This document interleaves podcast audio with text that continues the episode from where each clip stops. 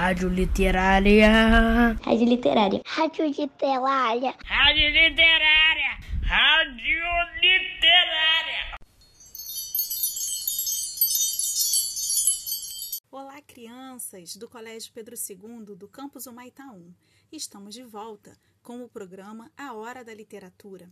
Eu sou Vanessa Camasmi, professora de literatura, e nos episódios anteriores lemos os contos A Bela Adormecida, Chapeuzinho Vermelho, O Gato de Botas e Cinderela. No episódio de hoje, eu vou ler para vocês um conto que se chama Sete Anos Mais Sete. Este conto está no livro Uma Ideia Toda Azul, de Marina Colassante, publicado em 1979. Este conto faz lembrar outro conto que já lemos juntos. Qual será?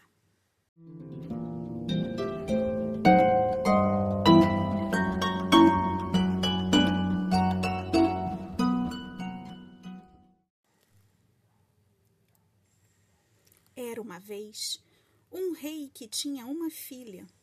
Não tinha duas, tinha uma. E como só tinha essa, gostava dela mais do que de qualquer outra. A princesa também gostava muito do pai, mais do que de qualquer outro, até o dia em que chegou o príncipe. Aí ela gostou do príncipe mais do que de qualquer outro.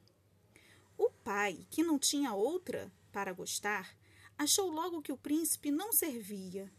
Mandou investigar e descobriu que o rapaz não tinha acabado os estudos, não tinha posição e o reino dele era pobre. Era bonzinho, disseram, mas enfim, não era nenhum marido ideal para uma filha de quem o pai gosta mais do que de qualquer outra. O rei então chamou a fada, madrinha da princesa.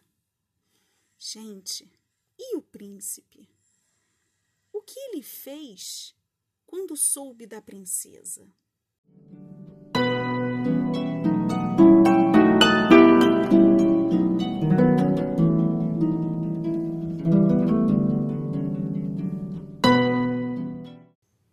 O rei então chamou a madrinha da princesa.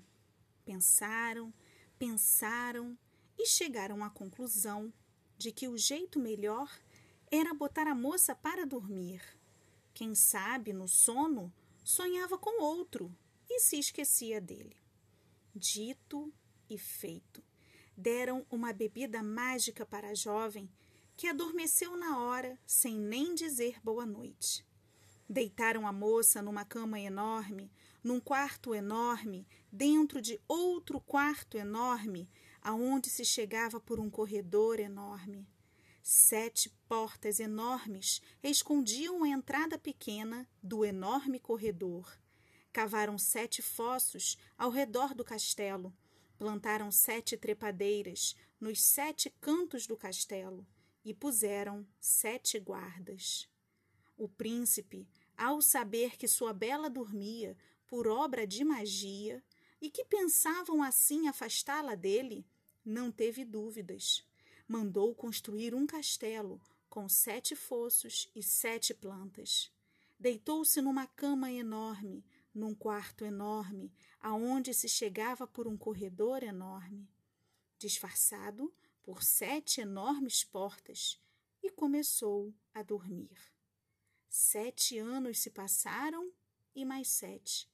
As plantas cresceram ao redor, os guardas desapareceram debaixo das plantas, as aranhas teceram cortinados de prata ao redor das camas, nas salas enormes, nos enormes corredores, e os príncipes dormiram nos seus casulos.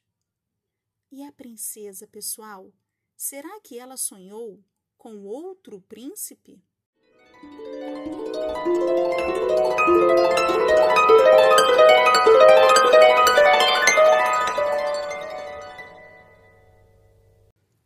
A princesa não sonhou com ninguém, a não ser com um príncipe. De manhã, sonhava que o via debaixo da sua janela tocando alaúde. De tarde, sonhava que sentavam na varanda e que ele brincava com um falcão e com os cães enquanto ela bordava no bastidor. E de noite, sonhava que a lua ia alta e que as aranhas teciam sobre o seu sono. Crianças, e o príncipe? Será que ele sonhou com outra princesa?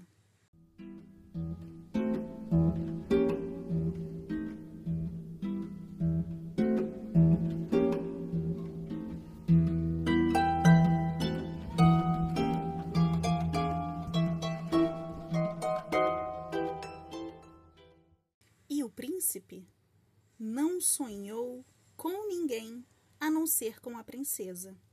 De manhã, sonhava que via seus cabelos na janela e que tocava alaúde para ela. De tarde, sonhava que sentavam na varanda e que ela bordava enquanto ele brincava com os cães e com o falcão.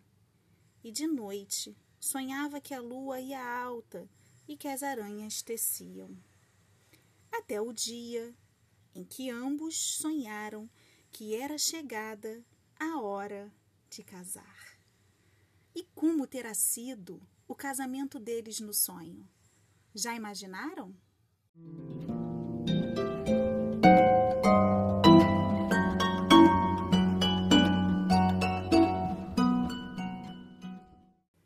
Até o dia em que ambos sonharam que era chegada a hora de casar e sonharam com um casamento cheio de festa e de música e de danças.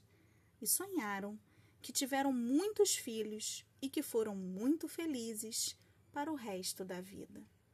Então, queridos, este conto faz lembrar outro conto. Qual? A Bela Adormecida? Chapeuzinho Vermelho? O Gato de Botas? Cinderela? Ou outra história que vocês conhecem? Me contem. Ah, eu tenho uma novidade. E é uma novidade para o próximo episódio. Nele, nesse que está por vir, eu consegui uma entrevista com uma personagem que viveu uma história surpreendente. Podemos dizer que ela é uma das poucas personagens que conheceu um vilão por dentro e por fora. Já sabem quem é? Cliquem no próximo episódio. E vamos terminar o programa de hoje ouvindo a música Sol, do Victor Clay. O Márcio, da turma 101, quer dedicar esta música para sua mãe, Cláudia. E você? Gostaria de mandar uma música para alguém que você gosta? Me avise lá na plataforma do Google Classroom. Um beijo!